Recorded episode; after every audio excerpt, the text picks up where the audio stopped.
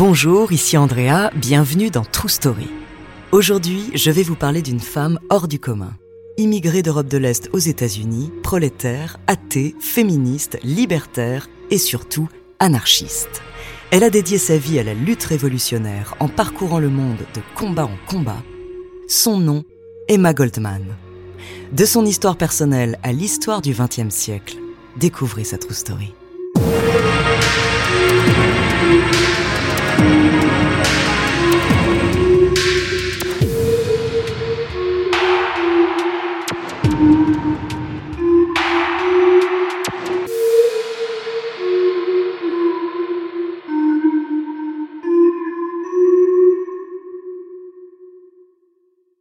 Avant de commencer à vous raconter cette histoire extraordinaire, laissez-moi vous présenter notre partenaire.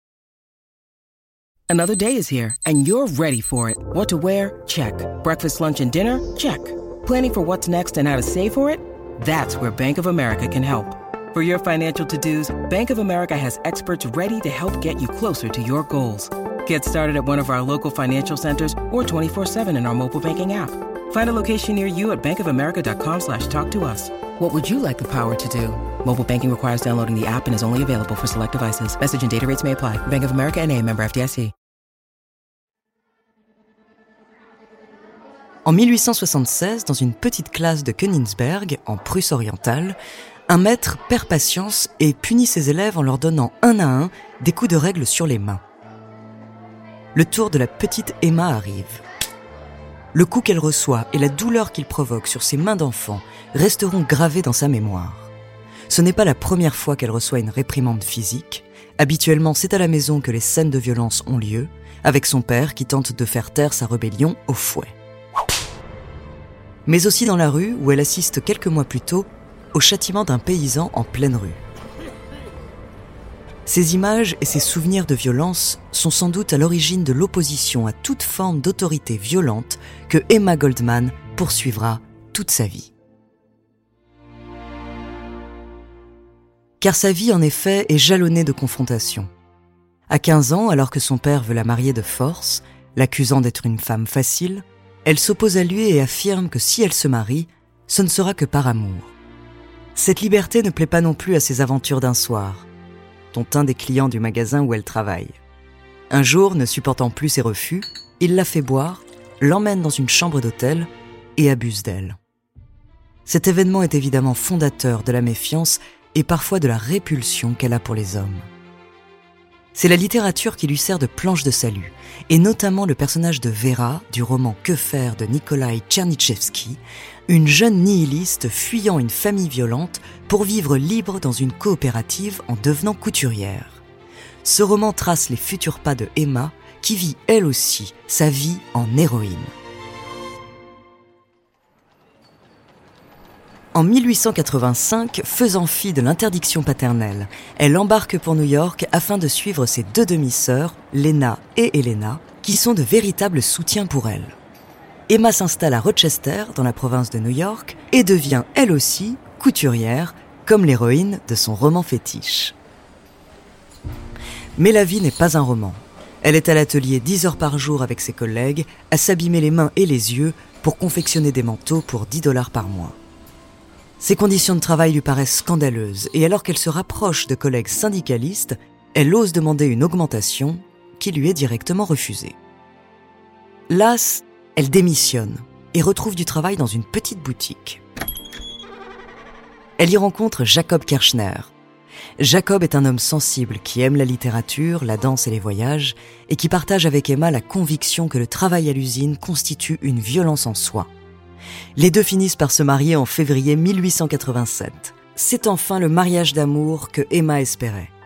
Oui, mais c'est sans compter sur une déconvenue qui vient très rapidement entacher leur mariage. Dès la nuit de noces, Emma découvre que son mari est impuissant.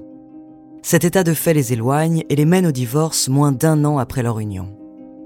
Son ex-mari fait un chantage au suicide, ses parents la jugent immorale et la conspuent, mais rien ne vient tarir les convictions de liberté d'Emma.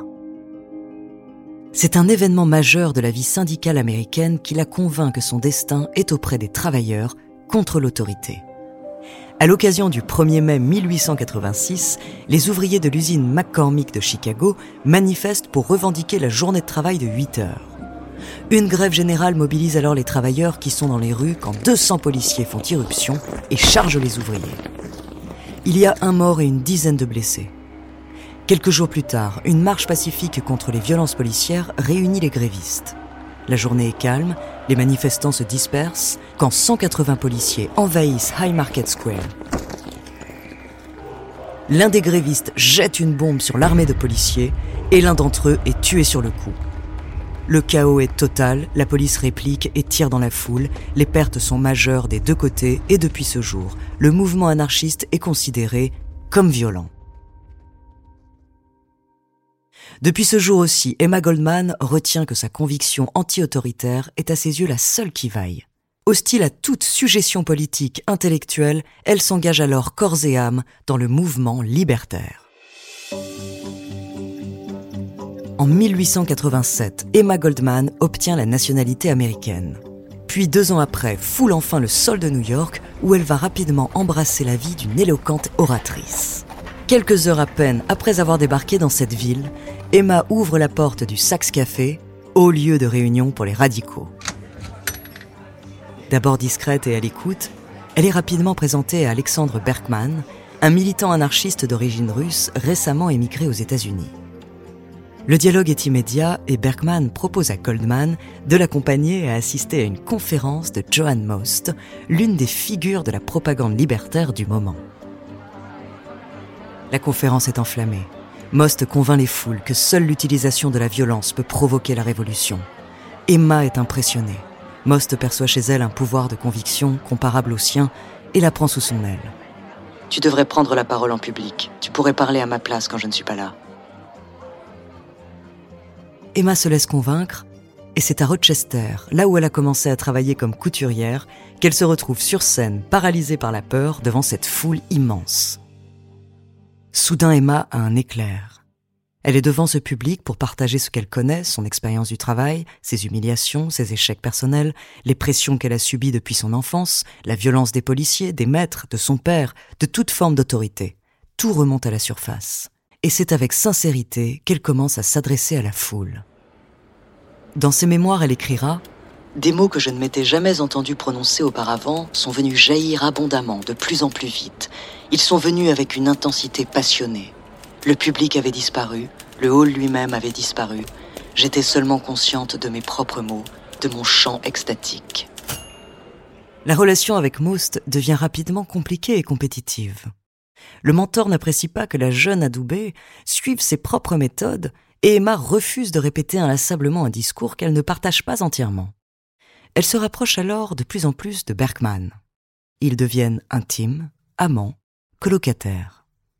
Leurs idées anarchistes et leurs engagements pour l'égalité individuelle sont proches et les garderont proches tout au long de leur vie. Dans les années qui suivent, Emma continue à prendre la parole tel un tribun qui remue les foules, notamment à l'occasion de la grande crise de 1893 où le chômage s'abat sur l'Amérique ouvrière. Le 21 août, elle arrange près de 3000 personnes sur Union Square, à New York, au slogan de Demandez du travail. S'il ne vous donne pas de travail, demandez du pain. S'il ne vous donne ni du pain ni du travail, prenez le pain. Le gouvernement américain l'accuse alors d'incitation à l'émeute et elle est condamnée à un an de détention à la prison de Blackwell's Island. Libérée en 1895, elle se lance alors dans une tournée de conférences à travers l'Europe et les États-Unis. Son combat s'élargit également à la cause des femmes. Féministe libertaire convaincue, elle défend la contraception, l'égalité des sexes et l'union libre. Elle dénonce l'organisation patriarcale de la société et l'institution du mariage. Ses combats sont un coup de poing dans les traditions familiales. Cela l'a conduit à nouveau à être arrêtée et emprisonnée en février 1916 pour avoir fait de la propagande en faveur de la contraception. Femme libre et inarrêtable, la presse commence à la surnommer Emma la Rouge. Un autre combat l'amène à sa troisième arrestation en 1917, la campagne antimilitariste contre le service militaire obligatoire instauré aux États-Unis pendant la Grande Guerre. Elle passe alors deux ans en prison, avant d'être expulsée vers la Russie en décembre 1919, déchue de sa citoyenneté américaine. Durant son procès, John Edgar Hoover, qui présidait l'audience, la définit comme l'une des femmes les plus dangereuses d'Amérique.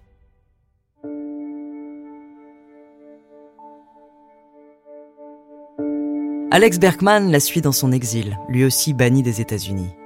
Ensemble, ils débarquent en pleine révolution russe. Les deux anarchistes appréhendent plutôt positivement leur arrivée dans le régime bolchevique, malgré l'opposition entre libertaires et communistes. Mais la réalité se révèle bien différente de ces espoirs. Les conditions de travail des ouvriers sont déplorables. La répression est partout, la liberté d'expression nulle part, et la corruption et la bureaucratie remplacent l'idéal d'autogestion qu'elle avait imaginé. Elle quitte donc l'URSS en 1921 et se met à rejeter l'utilisation de la violence dans l'opposition politique. Elle vogue alors de pays en pays et d'expulsion en expulsion. C'est l'Angleterre qui l'accueille finalement et lui accorde la nationalité. En 1933, elle est autorisée à revenir provisoirement aux États-Unis.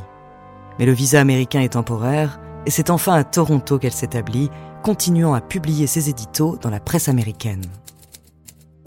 Le dernier combat dont elle est témoin est celui de la guerre d'Espagne, qui éclate en juillet 1936. Cette guerre civile oppose franquistes et anarcho-syndicalistes.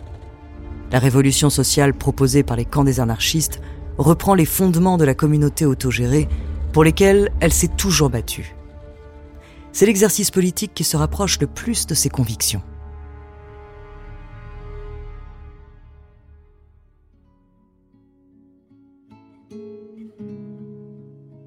En 1940, à 70 ans, Emma Goldman est victime d'un AVC à Toronto.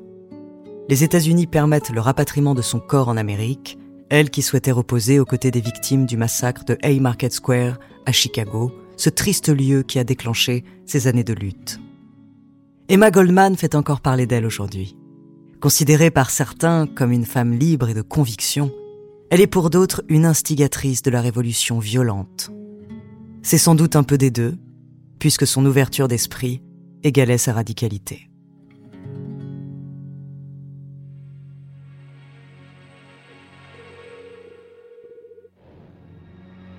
Merci d'avoir écouté cet épisode de True Story.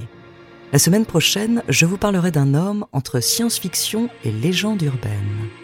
En attendant, n'hésitez pas à nous faire part d'histoires que vous aimeriez entendre sur votre plateforme d'écoute préférée, ou alors via la page Instagram ou Twitter de Bababam, nous nous ferons un plaisir de les découvrir.